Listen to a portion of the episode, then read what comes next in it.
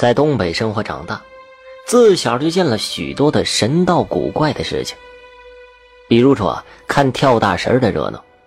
小时候不懂什么是宗教和萨满，只觉得大神披红挂绿、敲敲打打的很是快活，唱腔说辞都是流利诙谐，往往请神的主家都忍不住要笑上几声。大概是因为跳大神的场面过于繁复，近些年来很少见了。倒是另外一种出马仙，长久不衰。往往是某个险死魂生的人突然得了仙家附身，有了神通，可问福祸阴阳。不信的人嗤之以鼻，信的人倒都是心悦诚服，说是所言所求，半点不假。今天要说的这个就是保家仙的故事，是发生在村里方老头家里的事情。那个时候，方老头六十来岁，老妻强悍。方老头最大的爱好，便是趁着老太婆忙碌的时候，坐在房檐底下抽上几袋旱烟，眯着眼睛吧嗒着嘴，能得到片刻的悠闲。方老头有一个儿子，结了婚，住在城里，不常回来。老太婆和儿子都很厌倦方老头这个吞云吐雾的臭毛病，灶台生火，再大的烟气也当闻不到。旱烟袋飘出的辛辣味道，却让母子都受不了。方老头没少挨埋怨。方家儿子给老爹提着几条烟卷回来，让他换换。方老头啊，勉强换了几支。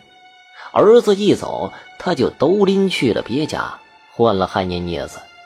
这一天，方老头坐在廊下抽着烟袋。耳边老太婆絮絮叨叨的抱怨，随着烟幕飘渺渐渐远去。他眯着眼睛，甚是享受，看着烟气渺渺升腾，直飘到房檐梁上去了。忽然呢，方老头见到梁上蹲着一只灰毛大耗子，四爪紧抓着木梁，脖子向前伸着，吸着飘上来的烟气儿，胡子还一翘一翘的抖动。似乎很是喜欢。方老头见耗子闻烟，觉得有趣儿。那耗子见到方老头盯着他看，眨巴眨巴眼睛，竟然呢没有要躲的意思，还吱吱叫了两声，好像在催着方老头再来一袋的意思。方老头觉得好笑，又怕老太婆听见，侧耳听了听房里的动静，真的又点上一袋烟。特意举高了去给这个灰毛耗子闻，这一人一鼠竟然共享起一袋烟来。渐渐的，方老头和这只灰毛耗子有了默契。寻常见不到这只耗子在家中出没偷东西，可只要方老头坐在檐下呀，点上烟，那耗子必定从梁上就露出头来。方老头将他视为熟友了。可没过多久，方老头总抬头看着房檐笑，老太婆起了疑心了。这心想着呀，莫不是老头子发傻了？他躲在门口偷偷看了几次，梁上那只大灰耗子让他火冒三丈。这个死老头子见了耗子竟然不打，还美滋滋的跟着耗子两个有说有笑。这天。方老头正举着烟袋抽的高兴呢，冷不防耳边响起一声河东狮吼：“你个老不死的，耗子偷你粮咬你，你还点烟烧香当成祖宗供起来了！”方老头被吓得一哆嗦，烟袋掉在地上。老太婆一脚踩住烟袋杆顺手脱了鞋去砸那梁上的灰耗子。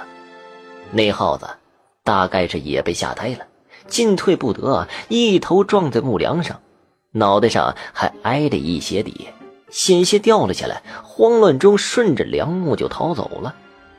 老太婆怒气难平，将方老头的烟袋烟丝都塞进澡堂里，一把火烧成了灰。方老头敢怒不敢言，苦着脸看着，心里倒还在想：那鼠友不知被打伤了没有。今后啊，怕是不敢再来了。见不到喽。果然，之后几天，方老头没了烟袋杆，那耗子也没在梁上出现过。方老头怅然若失，唉声叹气，又挨了老太婆好顿呵斥。这天晚上，方老头熄了灯，朦朦胧胧睡过去，梦里见到一个灰褂子老头一瘸一拐的朝他走了过来，嘴边两缕胡子都白了，张嘴说道。方老头啊，方老头，咱老哥俩抽袋烟乐呵乐呵，算多大事儿啊？你那汉气，咋还用鞋打呢？本仙多年道行，竟然被一个妇人用拖鞋砸了头，奔逃中伤了腿，实在有损颜面。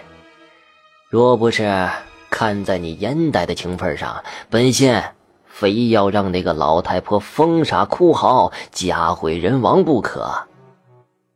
方老头听了灰褂子老头的抱怨，不知怎么的，也不觉得害怕，